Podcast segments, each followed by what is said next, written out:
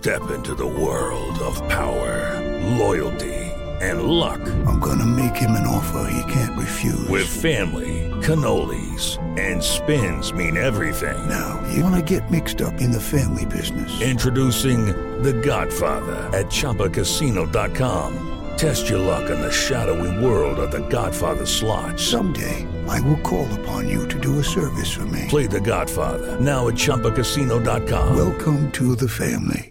No purchase necessary. VGW Group. Void where prohibited by law. 18 plus. Terms and conditions apply. Yo soy Alejandro Villalbazo en el Twitter, arroba Villalbazo. 13 es lunes, 13 de julio. Iñaki Manero, ¿cómo estás, Iñaki? ¿Cómo estás, Alex Villalbazo, amigos de la República Mexicana? Gracias por seguir en Panorama. Vámonos con la información más importante sobre COVID-19. La cifra de muertes a nivel mundial ya llegó a 569.128. Además, la cifra global de casos ya es de 12.910.357 con una tasa de recuperación del 93%, es decir, un total de 7.588.125 pacientes. En tanto, la Embajada de China en Kazajistán ha advertido a los ciudadanos de su país del aumento de casos de una peligrosa neumonía local con una tasa de mortalidad mayor que la del COVID-19. Mientras tanto, estas son las cifras de la pandemia en México. Moni Barrera. La Secretaría de Salud informó que ya son 299.750 casos confirmados de coronavirus en el país y 35.006 fallecimientos. En la mayoría de los países se usa solo el dato de casos confirmados o de pruebas positivas. Nosotros preferimos tener el dato más amplio de quienes van a resultar positivas. Eso a veces puede dar una apreciación de que entonces hay más casos. Solamente es aquellos que anticipamos pueden resultar positivos, porque queremos tener medida más sensible de lo que podría ocurrir para poder reaccionar correctamente. Casos estimados, 335.922 hasta el momento. Así lo dijo Hugo López Gatel, subsecretario de Prevención y Promoción de la Secretaría de Salud. Ya tenemos una noticia positiva, crecimiento mucho más lento, enlentecimiento de la epidemia. Tuvimos apenas entre la semana 26 y la semana 27 un incremento de 1% en el número de casos estimados. En 889 Noticias, Mónica Barrera. Y con estos números, el presidente Andrés Manuel López Obrador indicó que la pandemia en México va a la baja. Está perdiendo intensidad, dice el presidente, ya que solo nueve estados se registran rebrotes.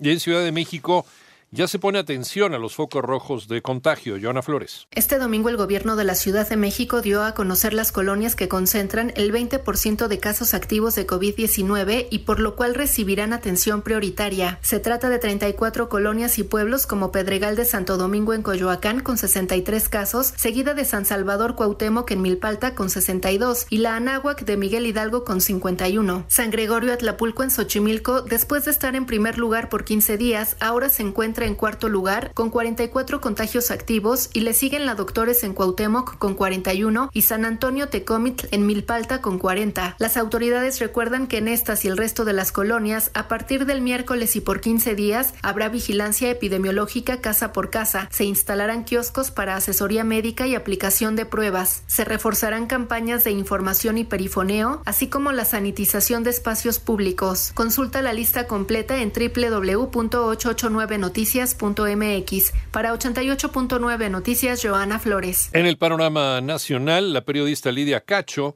denunció que el fiscal general Alejandro Gertz mintió al asegurar que la Fiscalía General de la República encontró a Kamel Nasif en Líbano cuando fue ubicado por ella y la dependencia solo confirmó su paradero sin todavía arrestarlo. Mientras que en el Estado de México un elemento de la Fiscalía General del Estado fue asesinado junto a sus dos hijos menores de edad en una emboscada, esto es en el municipio de Almoloya. En tanto, en Sonora, una niña y dos adultos fallecieron luego de ser atacados por sujetos armados cuando viajaban en un vehículo en Guaymas.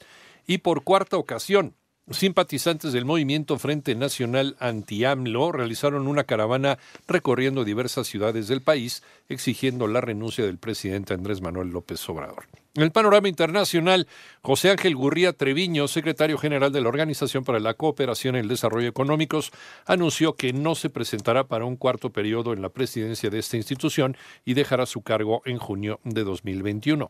Mientras que el presidente de los Estados Unidos, Donald Trump, dijo ayer que para el fin de año habrá más de 700 kilómetros de muro fronterizo con México y que sus opositores quieren fronteras abiertas a cualquiera, incluidos muchos criminales.